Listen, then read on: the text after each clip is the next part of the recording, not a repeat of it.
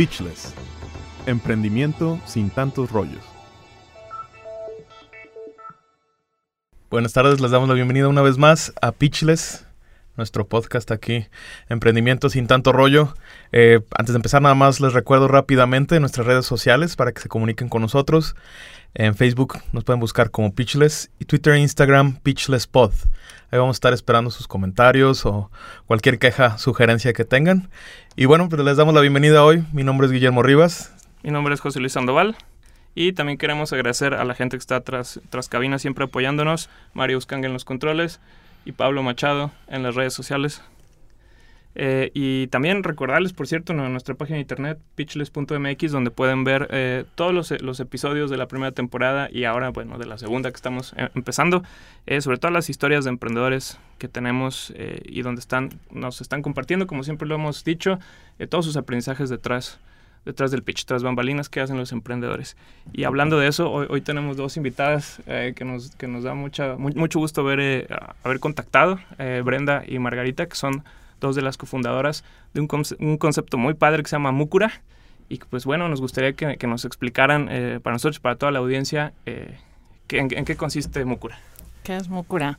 Sí, pues muchas gracias. Eh, a ver, lo definimos como experiencias expositivas. Sí. Y eso ¿Qué queremos decir con eso? Pues que generamos diferentes soportes, dispositivos, materiales, muebles, eh, actividades, así como todo un concepto para transmitir un tema. Entonces, lo normal, bueno, en esto se le llama eh, pues proyectos museográficos, o sea, trabajamos mucho con museos, pero también la idea es que no solo sea con museos, sino con otros espacios. Entonces, por ejemplo, puede ser tal vez que en un centro cultural o en un parque se quiera transmitir un tema o una o generar una experiencia. Hace ratito hablábamos del tema de la lectura, ¿no? Sí. Entonces en eso nosotras tratamos de pensarlo. En el equipo somos cuatro, eh, Margarita de Silva y yo que estamos aquí, pero también está otra Brenda, que somos muy originales en el equipo, y Magalí. Y la, creo que algo de lo, o de lo fuerte, pues digamos de, lo como que nos ha aglutinado en este equipo es que somos cuatro perfiles muy distintos. Entonces, Margarita, que ella es arquitecta y trabaja desde el área de la museografía. Eh, Magalí, que ella es historiadora del arte, pero luego también se, se, enfocó mucho a la parte educativa. Brenda Solís, que ella es diseñadora y mucho también en la parte editorial. Y yo que, eh, que trabajo, estudié ciencias de la educación y luego ya me enfoqué a la museología. Entonces las cuatro, la combinación de las cuatro ha hecho que podamos ver los proyectos pues de manera como muy integral.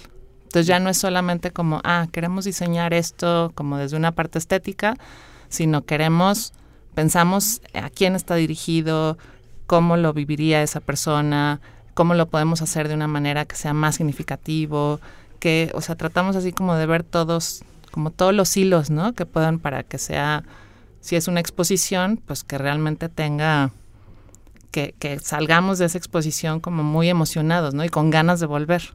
O sea, algo que pasa mucho en los museos es que vamos, si vamos, sí, en primer lugar, sí, si vamos, o muchas, en muchas ocasiones no volvemos. ¿No? Y es como el gran reto también de los museos, cómo hacer que, que no sea un visitante de, de, primera vez, sino que se vuelva un visitante habitual y que regrese y que tenga ganas y que invite a otros. O sea, sí hace ratito también lo mencionabas, pues sí, competimos con muchas otras, otras áreas, ¿no? Formas de entretenimiento. Formas de entretenimiento. Entonces, los museos tal vez no es la primera elección para mucha gente, pero tal vez diseñando propuestas de este tipo puede atraer a públicos que, que se enamoren, ¿no? De, de, ciertos temas y que quieran regresar. No, nosotros vimos en, en, su, en su página de Facebook, eh, que también la, la, la pueden... Eh, eh, checar ahorita mientras nos escuchan nuestros radioescuchas, valga la redundancia, es facebook.com diagonal Múcura. Múcura, eh, Múcura Exposiciones. Múcura Exposiciones. Muy bien. Eh, ahí lo, estamos viendo el, otro día, había unos recortes de, de las obras de, de Orozco, el, pintor del hombre de fuego con los que estaban, con los que estaban jugando unos niños, eh, que nos pareció muy divertida, o sea, eh, que realmente te acerca pues al arte, es interactivo. Eh, ¿Nos podrías explicar un poquito en qué, en qué consiste esa, esa exposición para también darnos una idea de, dónde le dan ese twist ustedes a, las exposiciones. Sí, pues bueno, esta específicamente se llama Si yo fuera Orozco y es una exposición interactiva, didáctica, lúdica que está en el Instituto Cultural Cabañas. Y bueno, para los que han ido ahí, pues están estos maravillosos así murales de José Clemente Orozco y el museo en algún momento, ¿no? En un punto se nos acercó y nos dijo, a ver, pues nos gustaría que nos entreguen una, bueno, una propuesta de Orozco para niños. Mm. Entonces, bueno, de entrada Orozco, si conocen su obra, pues no es precisamente lo más como sencillo y, la, la, primera imagen ¿no? que, que relacionas para platicar con un niño. Pero en este sentido, pues más bien quisimos ver de qué manera podíamos sacarle provecho. O sea, hay muchísimo, ¿no? Sobre Orozco y es súper interesante y o sea, es uno de los artistas pues, más reconocidos en el país eh, o internacionalmente. Y entonces ya fue ir pensando primero en qué, a qué edades nos queríamos enfocar. Aunque el museo también nos pidió que enfocáramos mucho a familias, nosotras consideramos que, que, bueno, es en general para público que por primera vez se acerca al artista. Y eso es algo que hemos visto que ha funcionado. O sea, sí se acercan para visitantes que es la primera vez que ven, conocen los murales y van conociendo más la obra de Orozco, funciona igual. Porque el lenguaje eh, hay como diferentes niveles de lenguaje, ¿no? Y de profundización del tema. Hay juegos, está esta parte en la que sientes como que estás platicando con el artista. No es tanto como algo así muy lejano y allá el artista en un pedestal, sino es el artista uno a uno. Entonces tú le puedes preguntar, ¿no? Hipotéticamente a Orozco, pues qué colores le gustaban y por qué pintaba tal cosa o o sea, hay desde un módulo interactivo, que es así, como dialogando con Orozco, hasta ir contextualizando, pues, quiénes eran los compañeros, ¿no? De Orozco en esa época, qué sucedía en el país, ¿no? también para ir entendiendo por qué era ese tipo de obra la que él plasmaba. Y, bueno, con diferentes eso, elementos, mm, pues no necesariamente tan tecnológicos, eh, vamos haciendo que el, que el visitante o los visitantes se vayan metiendo en el tema y se sientan, pues tengan ganas de saber más. O eso es lo que pretendemos. sí, en la exposición. No sé si de esto quieres tú contar más también por el tipo de mobiliario que fabricamos y...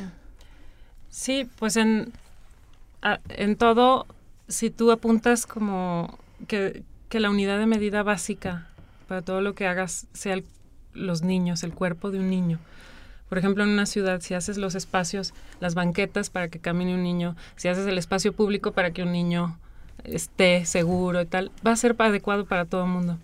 Entonces nuestro público igual, o sea, si es adecuado para los niños, va a ser adecuado para todo el mundo y, este apropiable, en fin. Entonces, pues sí, todo está como en un tono más hacia, hacia los niños, pero también este, hay proponemos como diferentes niveles de lectura para que se vayan acercando quien quiera profundizar un poco más. Y pues sí, esa es la, la idea del lenguaje, del lenguaje estético, sobre todo la museografía, la escala a la que se hace todo, y que los niños son muy, todavía son muy fáciles de sorprender, porque no necesitan cosas demasiado sofisticadas para engancharse con, con las cosas al revés. Mientras más, eh, más bien, mientras menos determinado esté el uso de cierto objeto, ellos más lo disfrutan, ¿no? Por eso siempre dicen que el niño acaba queriendo jugar con la caja y no con el juguete, porque la caja no está determinada, su uso no está determinado. Entonces es como nuestro, nuestra línea de museográfica, dejar que las cosas pues saber cómo las mueven, cómo se acercan, cómo... Y pues más o menos esa es la... ¿Tienen de pronto los niños miedo de, acercarse? Porque nos han enseñado siempre que el museo ves y no tocas, ¿no? Mm. Y de pronto hay una, hay una experiencia de, de donde tienes que interactuar mucho. Eh, de, de, pronto, eh, bueno, dos preguntas. ¿Los niños tienen miedo de acercarse, sí o no? Y si sí, ¿cómo, cómo los invitan a, a, que sí pueden participar. Tocar y participar. Casi nunca es el niño el que el, el que se reprime a usar. papá, O sea, es el papá. Claro. el papá, sí, sí en, en esta última exposición que tenemos, escuché a una mamá, con, el niño se subió a unos banquitos que son especiales para subirse y caminar por ahí, Mm. y la mamá le decía, no, no, no, no, te subas ahí, como diciendo, no, sí. primero vamos a averiguar. Claro. Y es muy chistoso, el niño no tiene esa como limitante, él va y mueve y este... Entonces en ese sentido está más fácil. Los guías y la gente del, del personal del museo tiene que estar ahí, pues por eso es guía, ¿no? Para decirles, sí, mira, acércate y mira qué pasa si haces esto y a ver, este les, les guía un poco. claro. la- Me imagino también que para eso también está la propuesta de fondo de Brenda, sobre todo Brenda y Magalí, o sea, hasta la capacitación de los guías en el museo para saber exactamente qué decir y cómo acercar a los niños a la pieza o a la obra. Claro, lo que iba a decir justamente sí, me imagino que es parte ya del diseño de la experiencia. Sí, Yo tenía una, una pregunta respecto a cómo llegaron ustedes a identificar la necesidad o el gusto, digamos, por transformar eh, la experiencia de, de una visita o de, de- de cambiarlo de algo expositivo a transformarlo a, a algo más personal e íntimo, que es un poquito lo que creo que, que es la idea, ¿no? Mm. Sí, pues creo que, bueno, yo específicamente ya llevaba tiempo trabajando en, en museos y, y desde el área educativa. Y, y para mí sí me inquietaba mucho como esa parte de decir, bueno, los museos tienen un potencial enorme, pero, pero pues hace falta, ¿no? Como muchos elementos para, para querer estar ahí, para que quieras volver y para facilitar ciertas cosas. A veces creemos o consideramos que el museo tiene que ser, o ya de entrada no nos sorprende que muchas de las cédulas de los museos sean totalmente así, eh, mm, bueno, pues tan complejas que no, no- ni siquiera podemos ¿no? leer el, Sí. el, el contenido o que solamente sean para ciertas personas, sino para otras. O sea, vemos a los museos así. Y, y pues sí era como mucho ver, pues no, estos son espacios públicos, son espacios para todos, eh, tienen colecciones que, que todos debemos ¿no? ver y, nutrirnos de ellas, pero pues es también el museo hacer algo, ¿no? Por, por facilitarlo. Eh, y creo que cada una desde donde estábamos trabajando nos interesaba el tema, simplemente que fue pues muy oportuno empezar a trabajar juntas y ver que podíamos, ¿no? Explorar esa área y hacerlo de una manera que, claro que hay empresas museográficas en el país, no, no es que seamos en esto como una, una gran novedad, pero, pero sí en el sentido de, pues también como interesarnos mucho en la experiencia así completa, ¿no? Redondita. O sea, está la exposición de Orozco, pero nos preocupamos por las actividades educativas, por la capacitación, por como todos los elementos que estén a su alrededor, ¿no? Y creo que por ahí ha sido, pero ya todas teníamos como algún interés y simplemente fue encontrarnos. El clic. Sí. Muy bien, pues vamos a seguir platicando de Mukura y la experiencia museográfica después de este break. Regresamos. Chatea con nosotros a través de Messenger en facebook.com diagonal pitchless.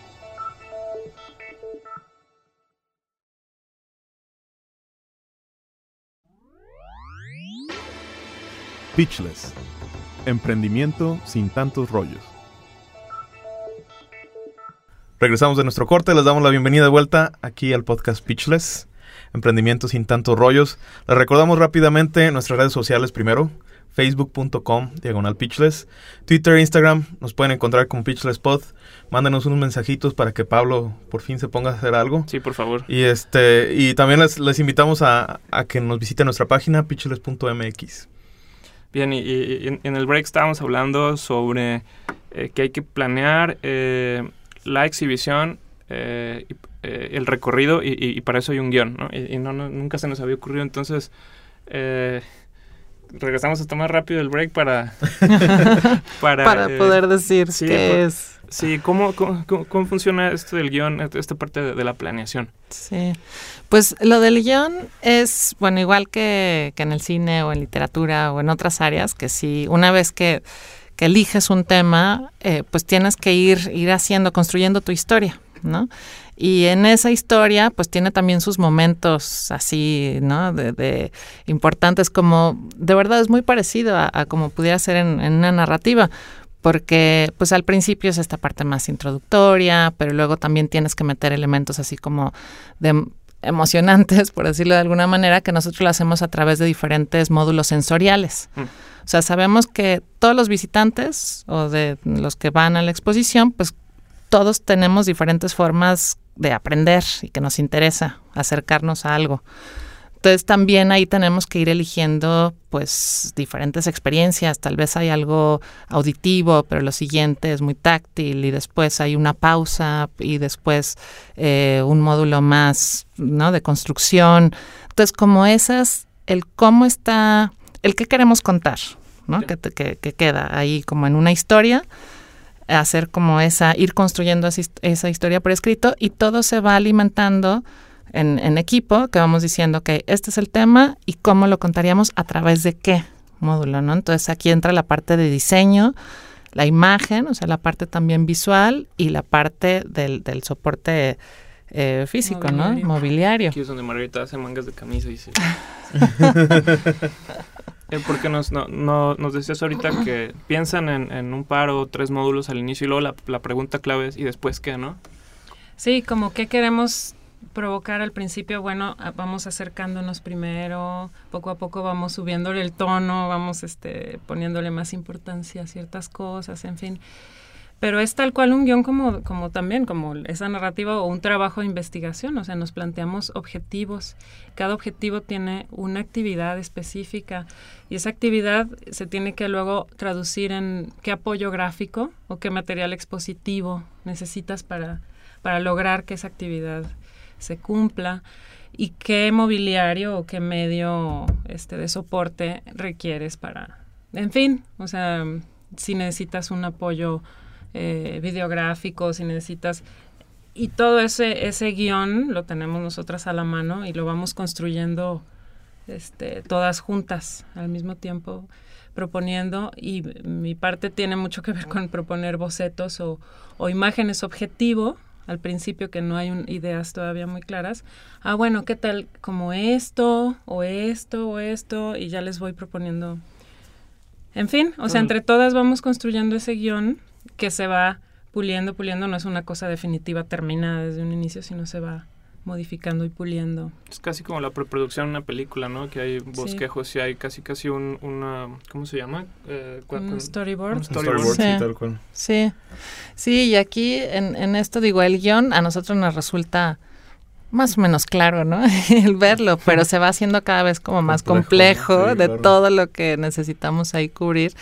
Y lo otro también es, ahora que decía Margarita, que igual, bueno, Margarita, Margarita, eh, que, puede ser también como un trabajo de investigación. Y sí, en esta última exposición que es sobre arrecifes coralinos que acabamos de inaugurar en el Museo Trompo Mágico, ahí nos lo imaginamos así, a ver, ¿cómo es el trabajo de un científico? En este caso de biólogos marinos, ¿no?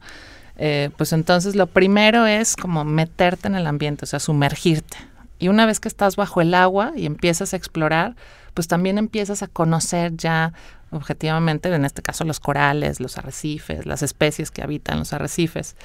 Y luego a partir de ahí, pues los biólogos también estudian eso que sacaron o eso que, que, ¿no? que están estudiando, eh, lo estudian y lo divulgan. Entonces también es esta parte como de dar a conocer. Y, y al final nosotros en la exposición dijimos, y también es la parte del compromiso, o sea, bueno, en este caso, yo como visitante, después de conocer todo esto, ¿a qué me comprometo, no?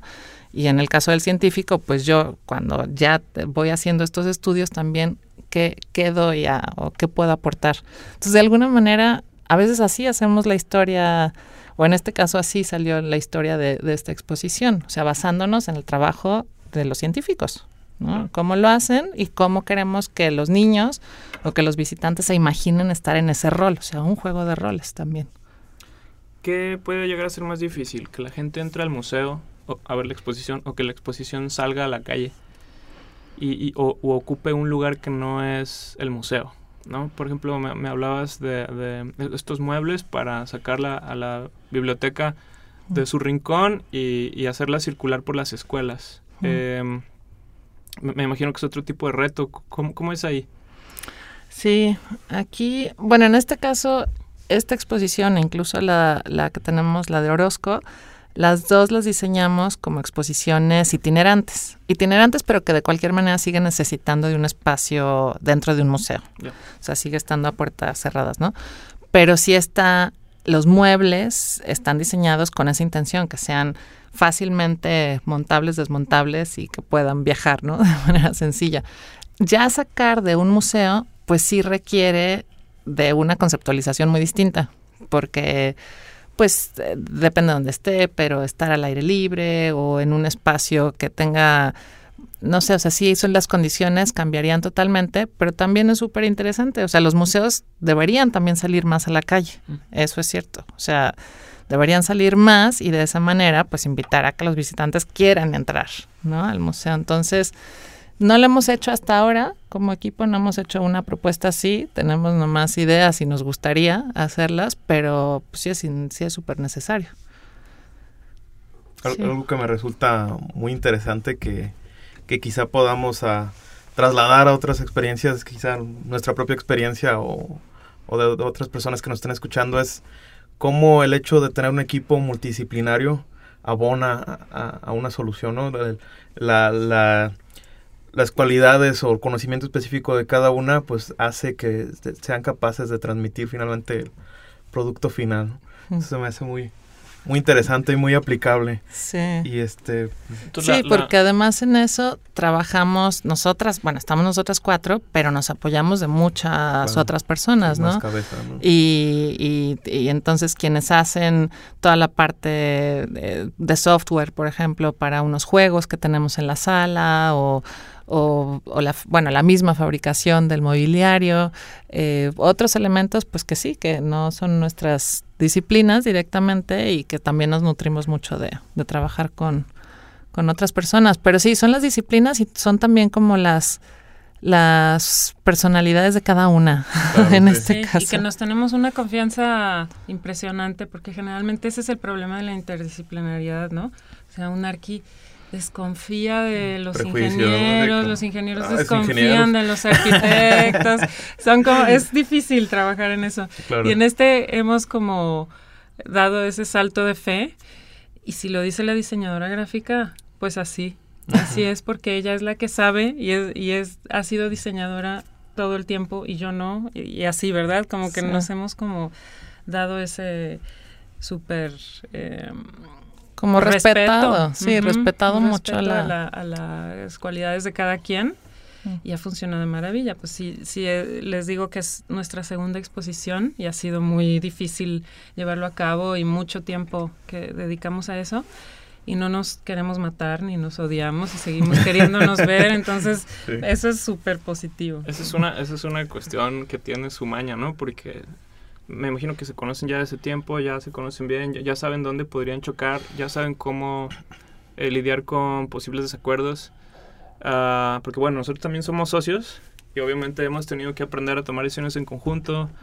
Ya conocemos este, cómo hablarnos o este, cómo chocar saludablemente, ¿no? Eh, cómo apoyarnos. Donde, donde uno es débil, el otro es fuerte, que eso se me hace muy, muy valioso identificarlo. Sí, sí, sí. Y, no tan fácil. Eh, y, los dos, por ejemplo, tenemos un, perfil creativo y a veces los creativos chocan. Mm. Eh, ustedes también tienen perfiles creativos. Eh, es este... ¿Cómo lograron llegar a, a, este punto donde ya se conocen y, y, y, se pueden poner de acuerdo rápido? ¿Les costó trabajo? para todos aquellos que quieran de pronto los que nos escuchan que quieren de pronto jalarse un socio, eh, ¿qué, consejos podrían, podrían compartirnos? Mira, yo les puedo decir que la primera vez que yo, porque inicialmente el proyecto mm, se me acercaron a mí a decirme, ¿no? Desde el museo, que a mí era la que me conocían. Obviamente yo sé que esto se hace en conjunto, en un equipo, no una persona sola. A la primera que contacté, fue a, Margarita, que claro, al decirle Margarita ya se dan cuenta que son muchos años de conocerla y la confianza. Y, me batió al principio. Le dije que, que, quería invitarla a este proyecto, que la necesitaba, que me gusta su forma de trabajar y todo. Y bueno, me dijo que no, que no, porque no, pero más bien como de repente esta tal vez inseguridad que tenemos todos de decir, híjole, y si no la hago bien, y si, o sea, ya trabajar en equipo, pues también es una responsabilidad de unos con otros, ¿no? Y aventarte y comprometerte a un proyecto también, y querer hacer una empresa, pues más. Entonces, yo creo que ahí también ha sido, fue un poco al principio de, ah, no estoy segura. Sí, porque yo trabajé en, un museo, en el Trompo, trabajé hace muchos años, pero muchos años, habían pasado 13 años que yo ya no trabajaba en museos, nada. Entonces le dije, no, yo estoy oxidada. Y, te recomiendo si quieres gente, pero yo no me acuerdo de nada. pero no me dejó decir que no. Sí. Me, dio de latigazos y ya. No, pues también es como conoces eso, los puntos fuertes de cada persona y yo sé en este caso que pues ella es súper capaz, entonces aunque dijera eh, súper capaz, aunque no quisiera, eh, pues ya. Y, y con las otras dos del equipo, pues fue, fue por distintas circunstancias, ¿no? Que nos en realidad con ellas nos conocemos de menos años, pero, pero sí ha fluido muy bien o fácilmente y, también, bueno, no sé si viene mucho al caso, pero en nosotras cuatro también tenemos este elemento que somos madres, entonces tenemos ¿no? a los hijos, otras actividades, damos clases en la universidad, eh, una tiene un centro de yoga, en fin, o sea, cada una tiene además sus otras actividades y, y temas familiares. Entonces, ir haciendo estos malabares de horarios, de, o sea, combinar la chamba y de manera que salga el proyecto, ¿no? Eh, con todo esto también que vivimos, pues no, no es fácil, pero nos hemos ido acoplando una a otra. Entonces, si tenemos que trabajar en la noche porque en la mañana no se pudo por tal razón o, o los hijos se enfermaron, entonces trabajamos a distancia, cosas así que también a veces pues se ve difícil como compaginar esta parte de la maternidad con, con el trabajo profesional. Y nosotras creo que la hemos sabido sí, llevar. Sí, como que somos ese eh, red de colaboración, o sea, hemos sabido, somos nuditos de una red y cuando un nudito jala, todos jalan, todos apoyamos y, jalamos también, entonces no se rompe la red y, y si una de repente, pues eso que no puede pues la otra le entra al quite, aunque no es mi eh, exactamente mi, mi, mi chamba, pero pues yo lo hago, yo voy, yo hago, este, sí, y así nos hemos acostumbrado a trabajar y no tenemos como, ¿verdad? No nos ha dado bronca, este, sí, cubrir una a la otra, en fin. Sí, sí, tal vez en otro tipo de empresas o de gremios o de áreas, pues se vea como imposible, pero pues nos ha funcionado. Sí, esa, esa función, aquí nos asumimos las cuatro como iguales y no es este sistema jerárquico de y, decir, pues no, o sea, esa no es mi función y no me pagan para eso. Entonces, en ese sentido, está muy bien porque ha funcionado de maravilla. Para terminar, para cada una de ustedes, eh, obviamente ya, ya nos explicaron, hacer Mukura no es fácil, hay, hay, hay, hay, muchas cosas. Eh, entonces, ¿qué es lo que más les gusta del proyecto? Porque al final lo están haciendo. ¿Qué, qué es lo que les satisface, lo que les enamora, digamos, de, de, Mukura?